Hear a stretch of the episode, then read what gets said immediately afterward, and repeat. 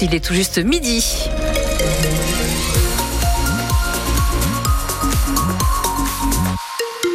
Un vendredi plus ou moins lumineux côté ciel et surtout euh, une baisse des températures notable.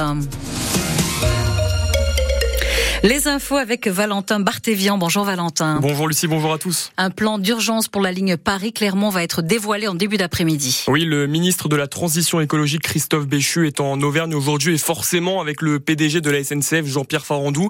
Il est très attendu sur la situation de la ligne intercité Paris-Clermont. Une réunion est actuellement en cours à la préfecture de Clermont-Ferrand. Un plan d'urgence est en train d'être annoncé. On en saura plus sur ce que propose la SNCF dans une heure sans pour autant attendre de grands miracles. Lundi dernier, les annonces pour la ligne Paris-Limoges qui souffre des mêmes problématiques ont été plutôt décevantes. Mais avant cette réunion, le ministre était à Cournon d'Auvergne ce matin. Oui, Christophe Béchu a assisté à la remise officielle d'une certification à l'entreprise GCK de Cournon d'Auvergne, spécialisée dans la reconversion de cars à l'hydrogène. C'est une première mondiale. Elle a reçu une homologation pour faire rouler des cars ou des camions convertis à l'hydrogène à la place d'une motorisation diesel. Ce sera le cas à la fin de l'année pour 16 autocars de la région Auvergne-Rhône-Alpes.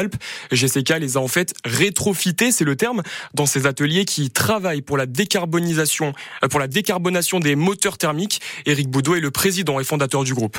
On a concrétisé après de, nombreux mois d'appels d'offres euh, publics euh, le contrat avec la région Auvergne-Rhône-Alpes sur la fourniture des autocars avec euh, une technologie de transformation à l'hydrogène, hein, puisque on s'inscrit dans la dynamique régionale du président Wauquiez d'être un territoire hydrogène avec avec cette chance d'avoir des stations, parce que ce qui est important c'est de pouvoir avoir des stations pour recharger les véhicules, pour développer les véhicules. Et donc on est très très heureux d'avoir signé ce contrat d'une cinquantaine d'autocars. On est le premier véhicule de l'histoire qui a subi l'intégralité du processus d'homologation fin 2023. Et donc c'est le premier véhicule à hydrogène, d'ailleurs tout type de véhicule confondu, qui aujourd'hui est homologué en rétrofit, donc en transformation, à la circulation routière en France et en série. Donc on va pouvoir produire maintenant en série cette gamme d'autocars. Et actuellement, 70 personnes travaillent dans les ateliers de GCK à Cournon d'Auvergne. À Clermont-Ferrand, une femme de 87 ans a été grièvement blessée hier après-midi après avoir été renversée par un automobiliste. Ça s'est passé du côté du boulevard Étienne Clémentel alors qu'elle traversait. Son pronostic vital est engagé. Le conducteur, lui, âgé de 94 ans, n'est pas blessé, mais il est très choqué. Le président de la FNSEA, Arnaud Rousseau, a confirmé ce matin qu'il ne participerait pas au débat voulu et organisé par le président de la République Emmanuel Macron. Oui, alors que le salon de l'agriculture ouvre ses portes demain dans un climat tendu, il avait d'abord réagi à l'invitation de l'exécutif au soulèvement de la terre en affirmant que l'exécutif n'avait rien compris aux problématiques des agriculteurs. Finalement, après la réaction des syndicats, l'Elysée avait annoncé que le collectif, qualifié un temps d'éco-terroriste par Gérald Darmanin et qui était menacé de dissolution, n'était plus convié à ce grand débat. Mais même sans les soulèvements de la terre, Arnaud Rousseau ne change pas d'avis. Il dénonce notamment le cynisme de l'Elysée.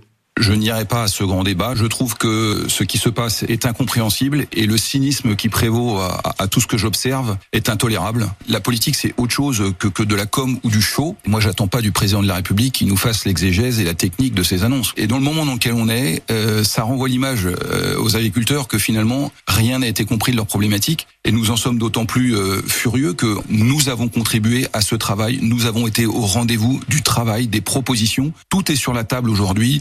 Donc le président fera ce qu'il veut, mais je ne serai pas, et encore une fois, avec recul et sans émotion, l'acteur de quelque chose que je considère de particulièrement cynique. La seule mission qui m'a été confiée, c'est de trouver des solutions pour les agriculteurs. Et dans le moment dans lequel on est, on ne les voit pas. Les mots d'Arnaud Rousseau ce matin sur BFM TV. Dans le reste de l'actualité, la Cour d'assises spéciale de Paris va rendre aujourd'hui son verdict sur le sort des accusés dans le procès des attentats de Trèbes et Carcassonne. Au total, ce sont sept proches du djihadiste Radouane Lagdim qui a tué quatre personnes en 2018 dont le gendarme Arnaud Beltram, qui seront fixés sur leur sort. Ils étaient jugés depuis cinq semaines. Le parquet national antiterroriste a requis des peines allant d'un an d'emprisonnement avec 4 mois de sursis à 11 ans de réclusion criminelle. La Maison des Sports de Clermont a accueilli un spectacle de haut niveau hier. Oui, c'était la neuvième édition du All-Star Perche organisée par le Clermontois Renaud Lavilloni. Il n'y a pas eu de record du monde cette fois, mais une salle comble et beaucoup d'émotions.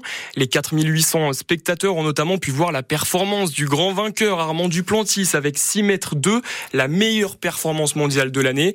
Il est même passé tout proche hein, de battre son record du monde de 6 mètres 24. L'autre sensation de la soirée, c'était le français Thibaut Collet.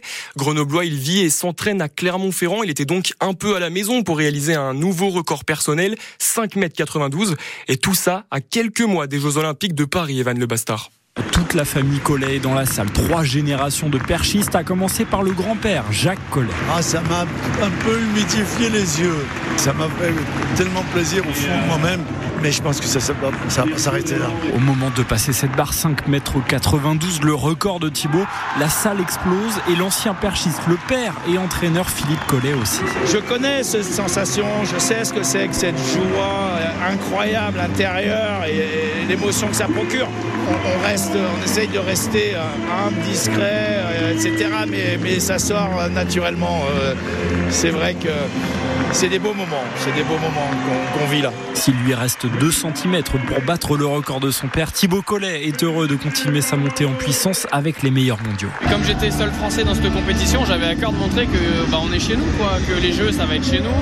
On sait très bien que Duplantis, euh, il est extraordinaire et un petit peu intouchable. Par contre, les places qui sont derrière, elles sont chères, mais elles sont atteignables. Et là, ce soir, je fais deux derrière Mondo Duplantis et euh, c'est la première fois que je prends que 10 cm. Donc euh, c'est pas beaucoup.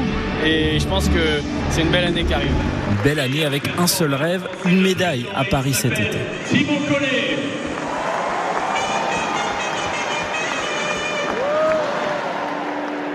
Et la prochaine étape pour Thibaut Collet, ce sera les mondiaux d'athlétisme à Glasgow dans une semaine.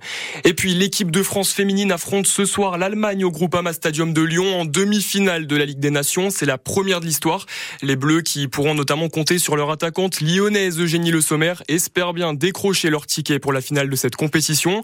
Et pourquoi pas aller au bout? La rencontre débute à 21h. Et puis chez nous en rugby, le Stade Aurillacois se déplace ce soir à Dax pour le compte de la 21e journée de Pro D2.